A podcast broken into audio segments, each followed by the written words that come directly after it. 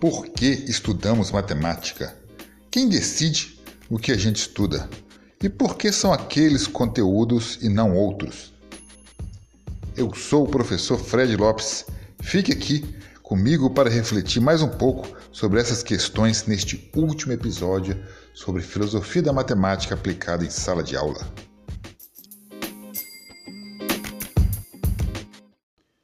Eu vou pensar agora sobre o que é matemática através de uma tribo indígena do Brasil, composta de mais ou menos 350 membros, chamados Pirahãs.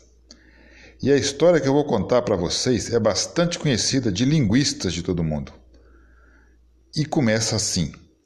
Em 1977, o então missionário, hoje linguista de fama mundial, Daniel Everett, veio dos Estados Unidos ao Brasil para realizar a tarefa nada original de cristianizar alguns índios. Em suas andanças pela Amazônia, Everett se deparou com uma tribo indígena que vivia às margens do rio Maici, na fronteira entre Rondônia e o estado do Amazonas. Eles eram conhecidos como Pirahãs, um grupo bastante isolado do restante da população local.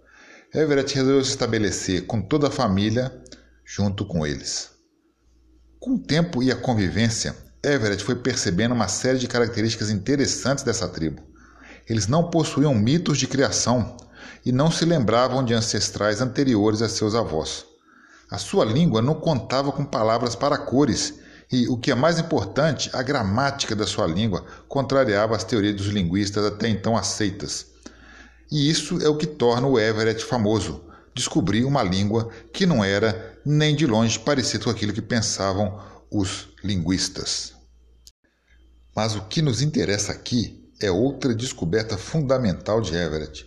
Os pirahãs não têm palavra para número. Ele chega no máximo a utilizar uma única palavra, roi, para indicar pouco ou pequeno. Duas ou três pedras na mão são roi. E se for bem pequena, um punhado de 20 delas também são roi, desde que seja pequeno. Entre eles, entre os pirahãs, a noção de quantidade parece inexistente. Pesquisadores e antropólogos de todas as áreas do mundo têm testado a paciência dos pirahãs com inúmeras pesquisas que comprovam, sem sombra de dúvida, que eles não só não contam, como também não se interessam a aprender a contar. Nem mesmo apenas um, dois, três, como os índios chetás, também da Amazônia. Os pirahãs são um povo que não possui aritmética, mínima que seja.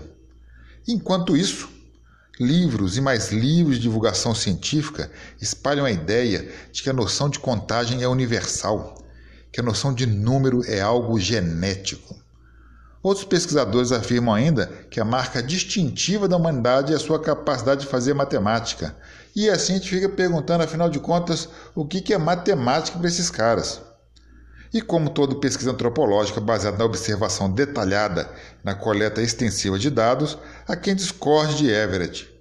Mas até que a situação seja definitivamente esclarecida, se existe isso em antropologia, ficamos com a sugestão de que, afinal, a matemática não é uma característica comum à espécie humana, mas algo local, temporal e social, como tudo mais na cultura. A nossa sociedade Deu para ver, é bem diferente da sociedade dos pirahãs. E por que temos matemática aqui e eles não têm lá? O que, que na nossa sociedade exige que ensinemos matemática nas escolas? A resposta mais simples, direta e também frustrante é porque nosso modo de vida assim o exige. O modo de vida dos pirahãs, não. Vamos desenvolver um pouco esse ponto de vista para entender as suas consequências. Primeiro, a gente precisa limpar o terreno das justificativas mais comuns.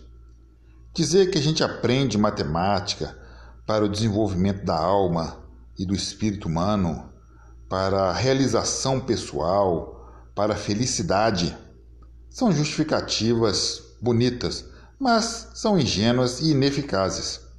E, embora populares, elas não são capazes não são suficientemente fortes para fundamentar uma política pública de educação consistente. Infelizmente, não ensinamos matemáticas para o bem de ninguém.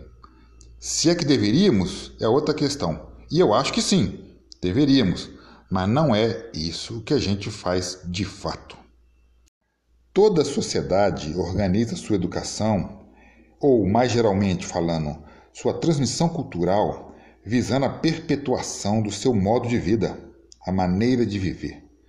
O nosso modo, como é fácil perceber, é um modo gerador de pobreza, de desigualdade, de manutenção de velhos preconceitos e de inumeráveis injustiças. Educadores que perceberam isso e que escreveram que ser contra essa tragédia é a principal tarefa da educação, hoje em dia estão cada vez mais esquecidos. E também está claro para a gente, principalmente nesses dias, que basta uma mudança de governo para que os avanços na educação sejam esquecidos e todo o sistema público seja novamente redirecionado para a perpetuação do velho sistema. Basta a gente observar os governos dos Estados Unidos e do Brasil para comprovar que a presidência e boa parte do sistema político, se não todo, serve apenas como a gerência do verdadeiro poder, que está na mão dos mesmos de sempre, os controladores do sistema econômico e financeiro do mundo. E não é de hoje essa percepção. Mais uma vez, Platão já falava isso, reconhecia essa dinâmica, e Aristóteles distinguia Vamos falar, há 2.400 anos atrás, os mecanismos elementares de concentração e perpetuação da riqueza. 2.400 anos atrás já havíamos sido advertidos sobre como a nossa sociedade funciona. Assim, a gente pode fazer aquela pergunta cínica: mas por que a educação pública e a privada também se orientariam para a destruição de um sistema que as mantém vivas? Você já pensou nisso? E o que a matemática tem a ver com isso? A matemática é a ferramenta intelectual necessária para a manutenção desse nosso modo de vida, assim como ele é. Poderia ser usada assim para o nosso crescimento pessoal, para a nossa felicidade, mas ela vem sendo usada para a seleção de alguns poucos mais adaptados que irão reproduzir as estruturas da nossa sociedade. Parece falação, mas como é que isso é feito? Primeiro, determinando, e por escrito, nos documentos oficiais do MEC, que a educação deve se voltar para o mundo do trabalho. Ele vai falar outras coisas lá, mas depois, na prática, essas outras coisas, por exemplo, a felicidade, vão ser esquecidas e todo o resto vai ser jogado no lixo.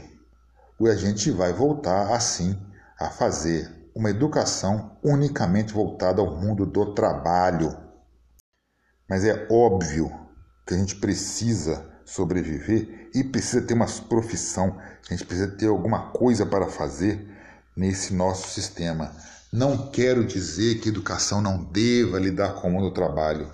Eu quero dizer que o exclusivismo que ocorre quando ela é colocada em prática é que é a nossa tragédia. É só o mundo do trabalho que recebe o foco.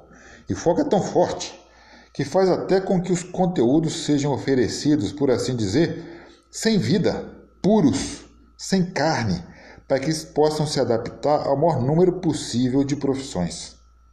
Tentativas de contextualização acabam, todas elas, tomando exemplos de profissões, o que mostra que toda escola sempre foi uma espécie de pescaria. Todas as disciplinas estão lá por isso, para pescar os mais aptos. É preciso, então, pensar primeiro a escola e depois a matemática dentro dela. A escola é o principal elemento desse grande mecanismo. A escola vem antes. A essa altura, já deve estar claro para você por que a escola existe para manutenção do nosso modo de vida, para perpetuação social. É verdade que esse ponto de vista é mais ou menos sombrio, né?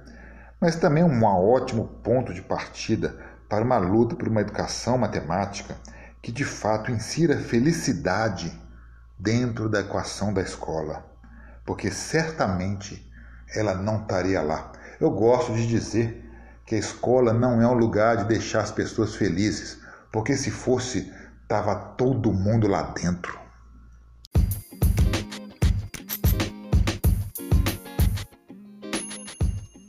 É isso aí, pessoal. Mas antes de finalizar aqui nossa série de episódios sobre filosofia da matemática aplicada, eu vou deixar mais uma pergunta para provocar mesmo. Será? Fico aqui pensando comigo mesmo que o sistema educacional não permite que a gente fale de desenvolvimento pessoal, conscientização, felicidade, etc., porque assim a gente fica mais calmo e trabalha melhor dentro do sistema? Não seria essa nossa liberdade relativa uma nova forma de controle? E mais, será que não é isso que eu estou fazendo com vocês agora?